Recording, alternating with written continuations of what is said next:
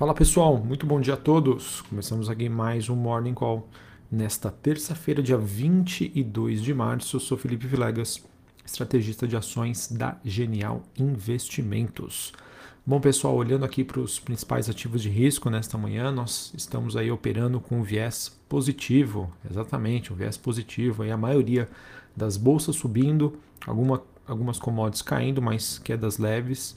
É, e a gente acaba então tendo esse dia que nós poderemos, entre aspas, chamar né, de risk on, onde os investidores se sentem confiantes para ir às compras no mercado. É, bom, olhando para o fechamento das bolsas asiáticas, a gente teve bolsa de Xangai na China alta de 0,19, bolsa de Hong Kong subindo mais de 3%, bolsa é, Nikkei do Japão alta de 1,5%. Na Europa, eh, Londres no Reino Unido alta de 0,57, Paris na França alta de 0,70, Frankfurt na Alemanha alta de 0,85. S&P, Dow Jones, Nasdaq, futuros das bolsas, de bolsas americanas subindo ali em torno de 0,5% eh, nesta terça-feira. O VIX, que é aquele índice do medo, queda de 1%, voltando para o patamar dos 23 pontos. Acredito também que isso é, ajude nesse movimento de recuperação hoje, né, mais um dia, com a queda dos índices de volatilidade. Isso faz com que o investidor se sinta mais motivado a, a, a, a se arriscar mais no mercado. A gente tem um índice dólar DXY com alta de 0,20, 98,70 pontos. Taxas de juros de 10 anos nos Estados Unidos alta de 1,17 a 2,34%. Criptoativos, Bitcoin subindo 3,5% é, nesta manhã. O Bitcoin que volta a ser negociado ali próximo dos 43 mil dólares a unidade. E quando a gente vai ah, para as movimentações das commodities, a gente tem o petróleo WTI negociado em Nova York caindo 0,32, ele que volta a ser negociado abaixo dos 110 dólares o barril, mas mesmo assim um patamar ainda bastante elevado quando se comparado, por exemplo, com o final do ano passado. A gente tem cobre recuando 0,5%, níquel caindo quase 10% nessa manhã, mas vamos abrir um parênteses aqui para o níquel, né, que ficou é, algumas semanas aí com as suas nego negociações paralisadas na Bolsa de Londres, então até que ele encontre um preço de equilíbrio, a gente pode ter uma forte oscilação desta commodity. E o ouro, que praticamente aí segue no 0 a 0, voltando a ser negociado ali na região dos 1927 dólares a onça Troy. E o que eu queria compartilhar aqui com vocês, pessoal, que esse movimento positivo, ele de certa maneira teria começado ontem à tarde, depois aí dos discursos do presidente do Fed, Jeremy Powell, em relação à inflação e também em relação à necessidade aí de aperto monetário que deve acontecer nos Estados Unidos. Powell prometeu ontem né, uma ação bastante dura contra a inflação, que, segundo ele, né, poderia prejudicar sim uma recuperação econômica mais forte. Ele que disse né, que o mercado de trabalho já está muito forte e a inflação ainda é muito alta.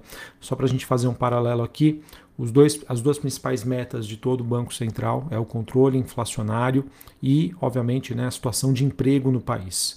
E vejam que nós temos aqui dois sinais claros, dois pilares muito claros. O mercado de trabalho forte e inflação ainda persistente. Ou seja, a mensagem é: eu, como Banco Central, não tenho mais necessidade de tentar estimular a economia, porque a economia já está muito aquecida.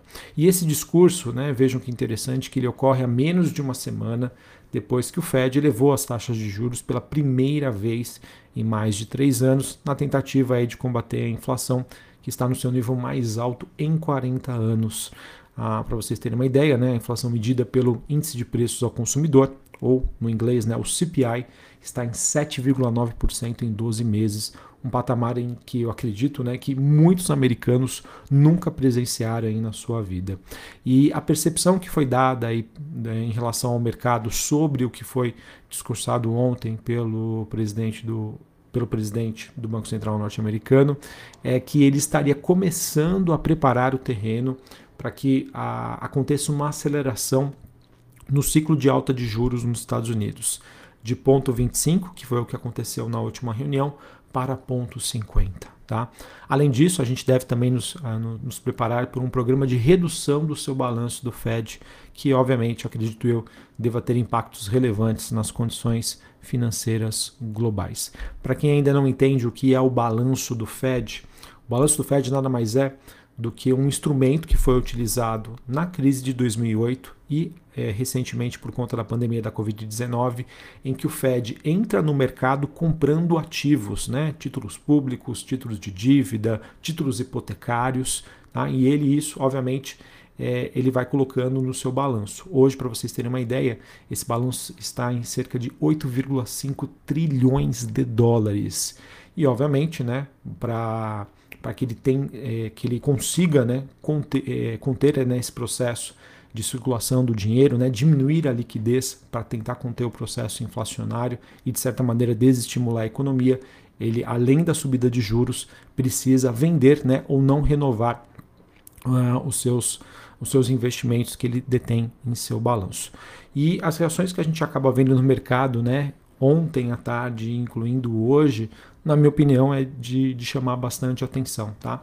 Isso porque, no entendimento aí do mercado, o que foi precificado ontem na curva de juros americana sinaliza que nós estamos olhando para a economia americana em estágios avançados do ciclo econômico e que esses estágios costumam preceder recessões.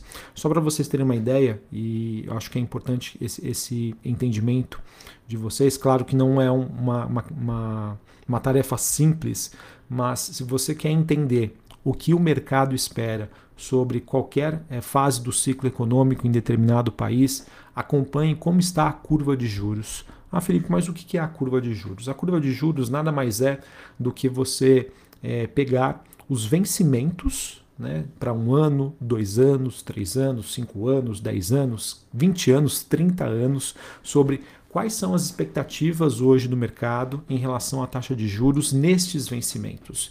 Isso você consegue através dos contratos futuros que são negociados aqui na Bovespa, são negociados nos Estados Unidos, né? lá nós chamamos esses títulos de treasuries. É, então, através é, da, do que é precificado nesses vencimentos, nesses vencimentos futuros, o mercado ele consegue ter essa percepção sobre quais são as expectativas da média do mercado em relação a se teremos um uma expectativa de crescimento, se o Banco Central vai precisar subir juros até, até qual patamar, se ele vai subir juros e depois vai precisar cair. Então, com base nessas informações, é, existe um, o mercado começa aí a fazer os seu, seus entendimentos sobre como vai acontecer esse processo precificado hoje. Tá? E o que nós temos hoje em relação aos Estados Unidos, que foi precificado até o momento, é que ele deve acelerar o passo né, de aperto monetário, mas ele não deve ser capaz de subir os juros muito acima aí dos 3%, pois isso poderia levar a uma forte desaceleração, né, barra recessão da economia, antes até mesmo que esse nível seja atingido. Tá? Então veja o quão complexo que nós temos a situação hoje e, obviamente, acredito que algo que ainda não está precificado no mercado é uma continuidade ainda do processo inflacionário, né? visto os choques que nós deveremos ter aí por conta do conflito entre Rússia e Ucrânia. Sobre esse tema não temos aí novidades relevantes para trazer para vocês.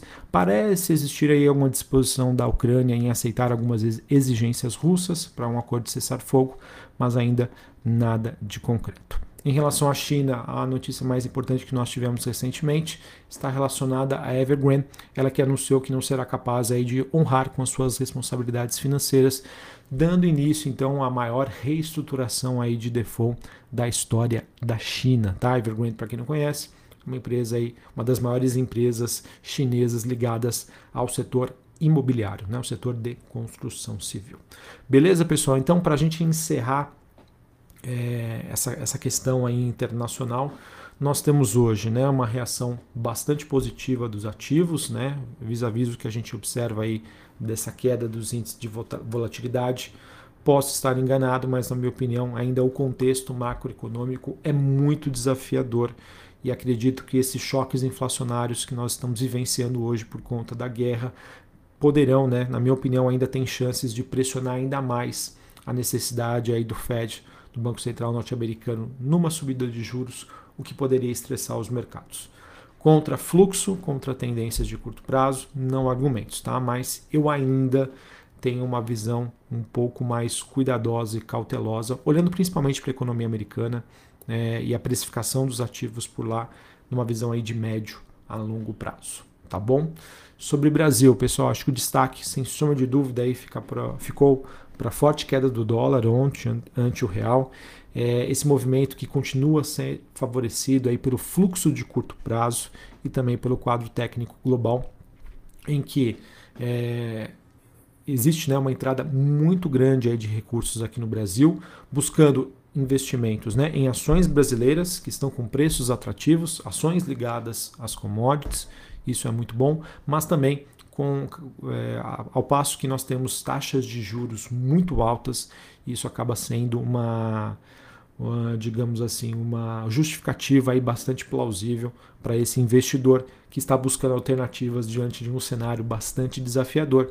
Então, o Brasil aí voltando aí a ser o paraíso do rentista, seja local, seja internacional. É, por fim, a última notícia que nós tivemos ontem é que o governo anunciou uma redução de impostos para tentar conter a inflação. Né? Ele que deve zerar em, os impostos de importação de etanol, isso poderia possibilitar uma queda de até 20 centavos no preço da gasolina. Também um imposto de seis itens da cesta básica deve ser zerado até dezembro deste ano. Tá? O governo estima que deve existir uma renúncia fiscal, então, em torno de um bilhão de reais, de acordo com a informação do Ministério da Economia. Os itens que foram escolhidos né, estão entre os que mais pesam nos índices de preço aqui no Brasil, como o café, a margarina, o queijo, o macarrão, o açúcar e o óleo de soja. E o governo também deve anunciar novas medidas para crédito em breve. Certinho? Pessoal, nada contra o que o governo está fazendo, tá? A gente sabe que sim, a inflação é algo que destrói o poder de compra, principalmente das, da população mais necessitada. Só que o que a gente deve monitorar sobre a ótica, né, olhando para investimentos e oportunidade no Brasil, Aqui, como nós não temos mais o nosso teto dos gastos, é, a situação fiscal, se houver uma deterioração muito forte, pode ser negativa e pode reverter aí tendência de dólar, visão sobre bolsa, entre outros. Tá? Enquanto isso não acontece, é, o noticiário obviamente aí segue positivo e Bovespa segue continua né, seguindo esse contexto aí de curto prazo mais positivo para as bolsas globais. Belezinha? Para a gente encerrar aqui falando sobre o noticiário corporativo. Nós tivemos a Anima comunicando aí que a Guepardo, fundo de investimentos, atingiu uma participação superior a 5% no fundo. O Banco Inter informou que a BlackRock passou a deter uma participação de 5,5% é, em relação às posições em ações preferenciais da companhia. Tivemos a Multilaser, ela que anunciou a aquisição da Watts Mobilidade Elétrica, que é uma startup fundada em 2018 e que opera aí como uma montadora de veículos de duas rodas movidos a energia elétrica. Também tivemos a MRV, empresa do setor de construção civil, ela que avalia a possibilidade de entrada de um parceiro estratégico no seu quadro societário da subsidiária A AHS, né? Uma, que seria uma alternativa de financiamento para acelerar o crescimento da companhia. Realizar um, um, IPO dessa subsidiária também é considerada no médio prazo. Se eu não me engano, essa empresa ela atua hoje nos Estados Unidos. Sobre a agenda do dia, nós temos hoje, após o fechamento do mercado, é, Copel, Even, Petro Recôncavo, Krakenfield e Vibra Energia. Essas empresas divulgam seus dados de balanço referente referentes ao quarto trimestre de 2021. Certinho? Então é isso, pessoal, que eu tinha para trazer para vocês. Contra fluxo não há argumentos, realmente a dinâmica de curto prazo segue bastante favorável, mas tomem cuidado, tá? Na minha opinião, o contexto ainda macroeconômico é bastante desafiador. Um abraço a todos e até a próxima. Valeu!